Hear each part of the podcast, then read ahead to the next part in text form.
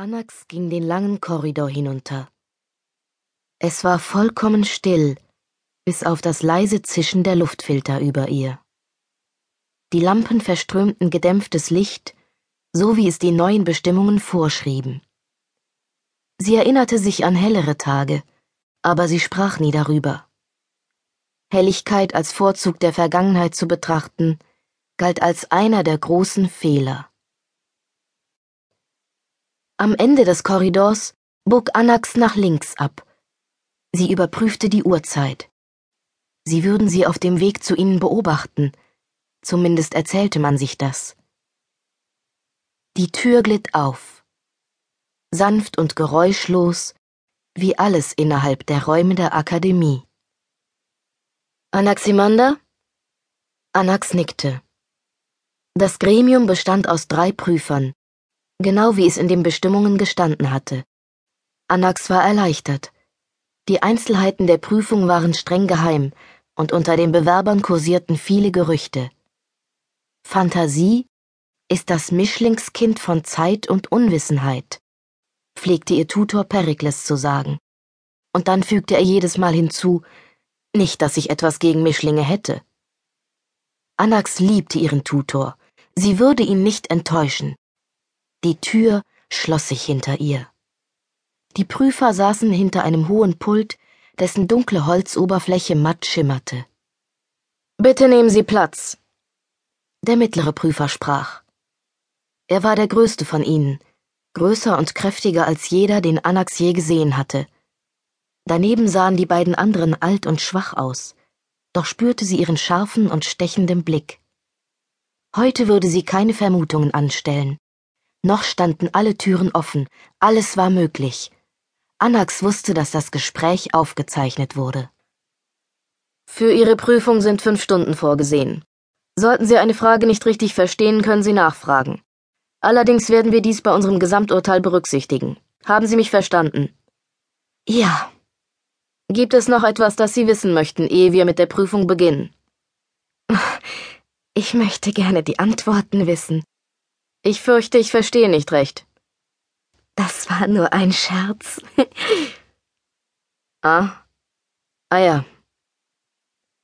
Keine gute Idee. Keiner von ihnen zeigte auch nur den Anflug eines Lächelns. Anax fragte sich, ob sie sich entschuldigen sollte, doch der unbehagliche Moment war schon vorüber. Anaximander, ab jetzt läuft Ihre Zeit. Fünf Stunden über das Thema Ihrer Wahl. Das Leben und die Zeit von Adam Forde 2058 bis 2077. Adam Forde wurde sieben Jahre nach Gründung von Platons Republik geboren. Können Sie uns die politischen Umstände erläutern, die zur Entstehung der Republik geführt haben? War das ein Trick? Anax Spezialgebiet bezog sich ausdrücklich auf die Zeit, in der Adam gelebt hatte. Der Ausschuss hatte den Antrag ohne Änderung angenommen. Natürlich wusste sie einige Dinge über den politischen Hintergrund, die wusste jeder, aber es war nicht ihr Spezialgebiet. Alles, was sie dazu sagen konnte, waren ein paar Sätze, die sie in der Schule gelernt hatte und die jeder Schüler auswendig kannte. Damit konnte sie unmöglich beginnen. Sollte sie den Prüfern widersprechen? War es das, was sie von ihr erwarteten? Forschend betrachtete sie die Gesichter, doch die Mienen der Prüfer waren wie versteinert. Das half ihr nicht weiter. Anaximander, haben Sie meine Frage verstanden? Natürlich. Bitte entschuldigen Sie, es war nur. Äh, es ist nicht so wichtig. Anax versuchte ihre Bedenken zu verdrängen. Fünf Stunden. Genug Zeit, um zu zeigen, wie viel sie wusste. Die Geschichte beginnt am Ende des dritten Jahrzehnts des neuen Jahrtausends.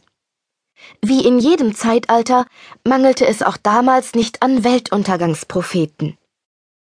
Erste gentechnische Versuche hatten große Teile der Bevölkerung in Angst und Schrecken versetzt. Die internationale Wirtschaft stützte sich noch auf Erdöl, doch man war sich einig, dass die Ölvorkommen bald zur Neige gehen würden. Die Region, die damals als Nahe Osten bezeichnet wurde, war politisch instabil und die Vereinigten Staaten ich benutze der Einfachheit halber die damals üblichen Bezeichnungen, hatten sich in den Augen vieler in einen Krieg verstrickt, den sie nicht gewinnen konnten, gegen eine Kultur, die sie nicht verstanden. Sie gaben vor, die Demokratie zu verteidigen, doch ihre Definition war engstirnig und auf ihr System zugeschnitten, so dass sie sich schlecht übertragen ließ. So nahm der Fundamentalismus auf beiden Seiten dieser Kluft zu. Und als es im Jahr 2032 in Saudi-Arabien die ersten unmissverständlichen Anzeichen für westlichen Terrorismus gab, war dies in den Augen vieler der zündende Funke für ein Feuer, das nicht mehr gelöscht werden konnte. Europa wurde vorgeworfen, es habe seinen moralischen Kompass verloren, und die Unabhängigkeitskrawalle von 2047 galten als weiterer Beweis des säkularen Niedergangs. Die wachsende internationale Bedeutung Chinas und seine sogenannte aktive Diplomatie weckte bei vielen die Angst vor einem weiteren globalen Konflikt. Die wirtschaftliche Expansion bedrohte das ökologische Gleichgewicht der Erde. Der Artenreichtum ging in nie dagewesenem Ausmaß zurück. Und die letzten Zweifler am Modell des beschleunigten Klimawandels wurden durch die Sandstürme im Jahre 2041 eines Besseren belehrt. Mit anderen Worten, die Welt stand vor vielen Herausforderungen und am Ende des fünften Jahrzehnts dieses Jahrhunderts war der öffentliche Diskurs von tiefem Pessimismus und einem Gefühl der Bedrohung geprägt. Im Nachhinein ist man natürlich immer klüger. Von unserem jetzigen Standpunkt aus betrachtet steht jedenfalls fest, dass das Einzige, wovor sich die Bevölkerung wirklich fürchten musste, die Furcht selbst war. Die wahre Gefahr, die in jener Zeit für die Menschheit bestand, war das Schwinden ihrer Zuversicht. Definieren Sie Zuversicht. Die Stimme des Prüfers hatte sich leicht verändert, so wie man es mit einem einfachen Filter bewerkstelligen konnte. Nur dass es keine Technologie war, die Anax hörte, sondern schlicht und einfach Beherrschung. Jedes Zögern, jedes Aufflackern von Unsicherheit, nichts entging den Prüfern. Gewiss gab dies den Ausschlag für ihre Entscheidung. Anax fühlte sich plötzlich schwerfällig, und unscheinbar.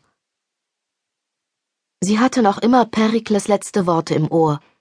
Sie wollen sehen, wie du auf die Herausforderung reagierst. Zögere nicht. Finde mit deinen Worten den Weg zum Verständnis. Vertraue den Worten. Es hatte sich so einfach angehört. Nun spürte sie, wie sich ihre Gesichtsmuskeln entspannten, und sie musste sich einen Weg zu den Worten bahnen. So wie man im Gedränge nach einem Freund sucht, die Panik im Nacken. Mit Zuversicht beziehe ich mich auf die vorherrschende Stimmung jener Zeit. Zuversicht ist die menschliche Fähigkeit, einer ungewissen Zukunft mit Neugier und Optimismus zu begegnen. Sie ist der Glaube daran, dass Probleme und Differenzen gelöst werden können. Sie ist eine Art Vertrauen. Und sie ist ein sehr zerbrechliches Gefühl. Furcht und Aberglaube können es leicht überschatten. Als der Konflikt im Jahr 2050 begann, war die Welt von Furcht und Aberglauben geprägt.